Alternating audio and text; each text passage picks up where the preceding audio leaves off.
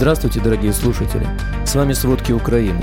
Сегодня 26 сентября и 215 день полномасштабной войны России с Украиной. В какие страны пускают россиян-беженцев от мобилизации?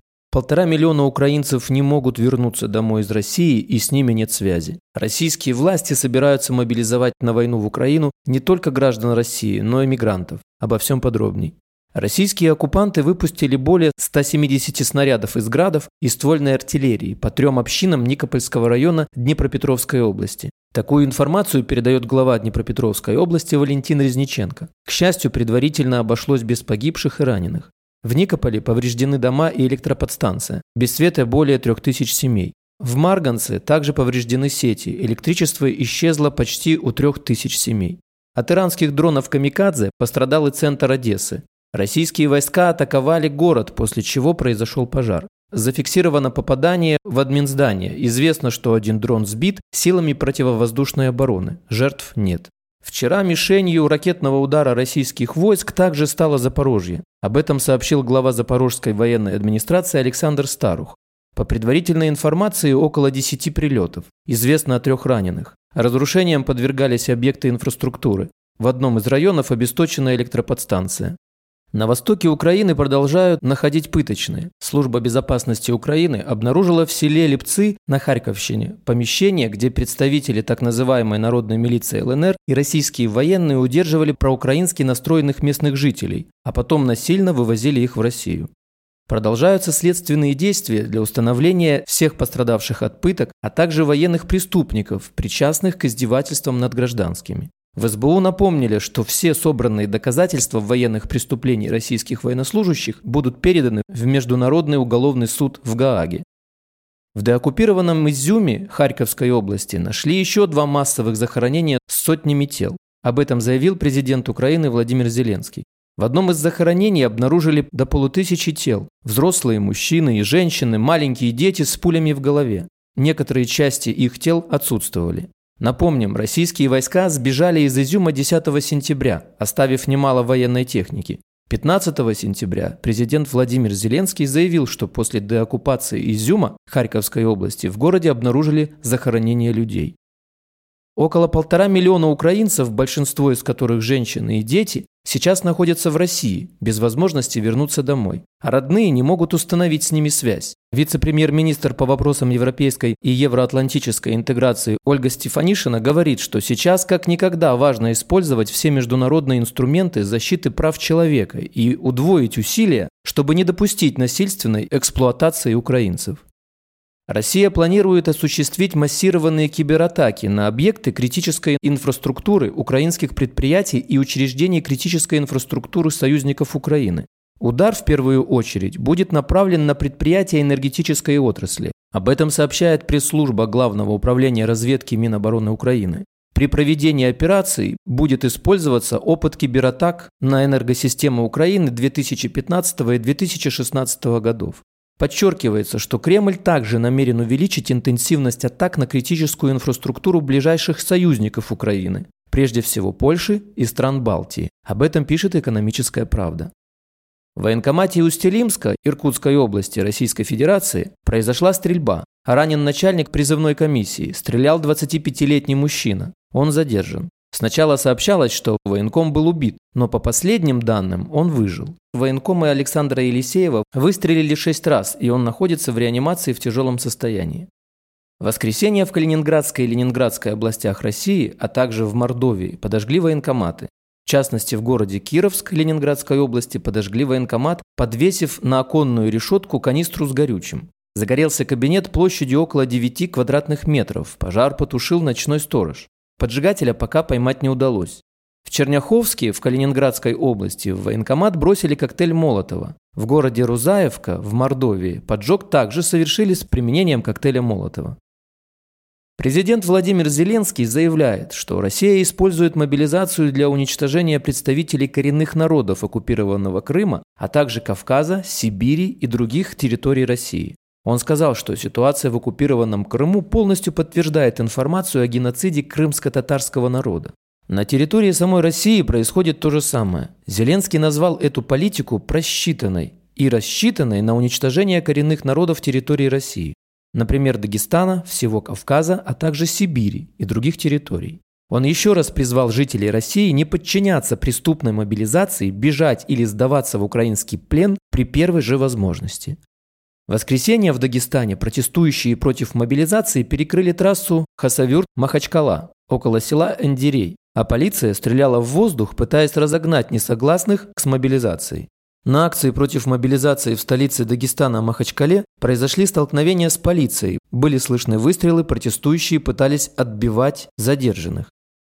В Генштабе ВСУ заявляют, что российское командование направляет новоприбывших по мобилизации военнослужащих без подготовки непосредственно на линию соприкосновения на доукомплектование понесших потери подразделений. Это значительно влияет на снижение уровня морально-психологического состояния военнослужащих российской армии и качества выполнения ими обязанностей.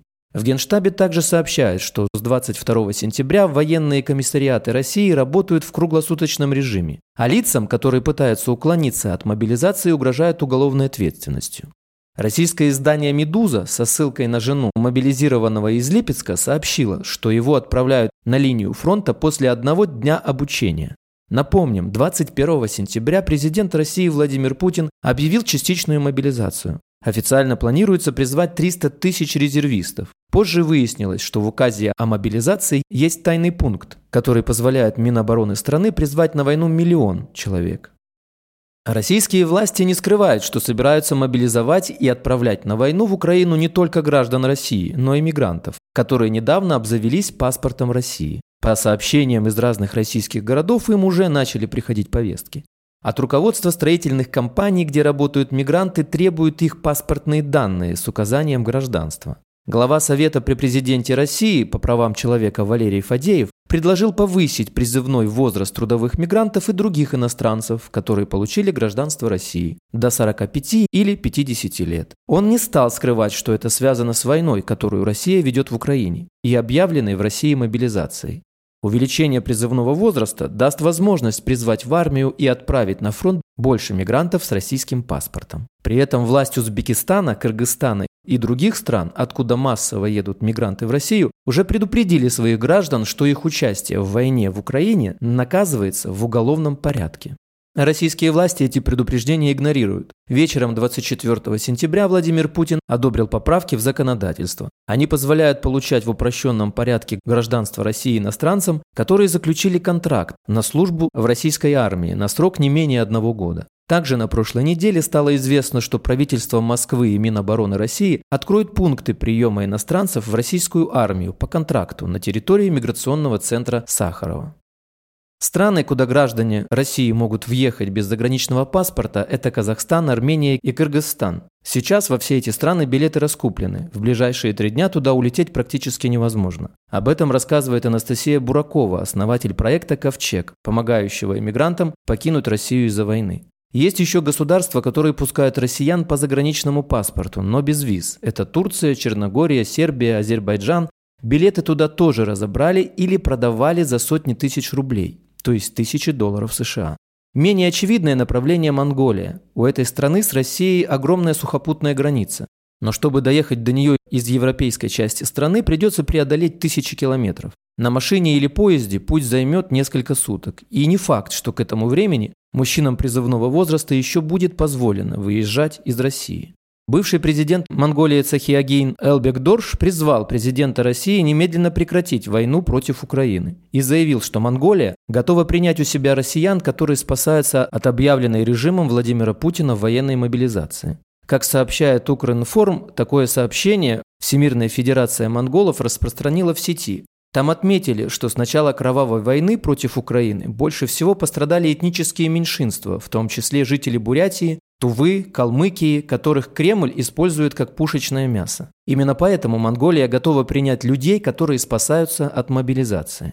Цахиагин Элбекдорш отдельно обратился к тем россиянам, которых сейчас заставляют участвовать в российской войне против Украины, и призвал не стрелять в украинцев и не убивать страну и ее свободу. В то же время очевидно, на фронт в Кремле планируют отправлять далеко не всех мужчин призывного возраста, Бронь будет у топовых госслужащих и депутатов. Еще, видимо, не получат повестки целый ряд родственников депутатов и чиновников. Глобальный экономический рост замедляется из-за вторжения России в Украину больше, чем прогнозировалось несколько месяцев назад. Ожидается, что глобальный объем производства на следующий год будет на 3 триллиона долларов ниже, чем прогнозировали до этого, а утрата дохода во всем мире эквивалентна размеру французской экономики. Администрация президента США Джона Байдена непублично предупредила Кремль о том, что любое применение ядерного оружия в войне против Украины будет иметь катастрофические последствия для России, как сообщает Bloomberg. Об этом сказал в телеэфире советник по нацбезопасности США Джейк Салливан. Салливан добавил, что США публично заявили о готовности решительно отреагировать и продолжат поддержку Украины, в том числе в ее попытках вернуть захваченные Россией территории. Япония расширила санкции против России из-за войны в Украине. Как сообщает МИД страны, в санкционный список была добавлена 21 российская компания. Кроме того, Япония вводит эмбарго на экспорт товаров и материалов, связанных с химическим оружием в РФ. Ограничения вступают в силу с 3 октября.